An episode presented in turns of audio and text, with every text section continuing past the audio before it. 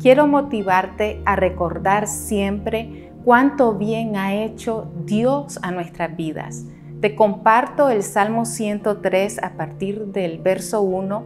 David decía, bendice alma mía a Jehová y bendiga todo mi ser su santo nombre. Bendice alma mía a Jehová y no olvides ninguno de sus beneficios.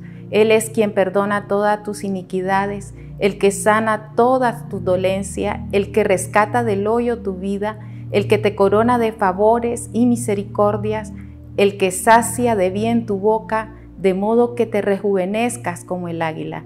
David en un momento de necesidad siente ese deseo de alabar y adorar al Señor y trae a memoria momentos extremos. Él decía cuando su vida necesitaba ser rescatada o cuando su vida estaba siendo coronada de favores. Cualquiera de los momentos que esté viviendo, sea de dificultad o sea que tengas momentos de favores, es bueno recordar cuán bueno ha sido el Señor sobre tu vida. Y es ahí donde toma lugar una alabanza, una adoración para el Señor.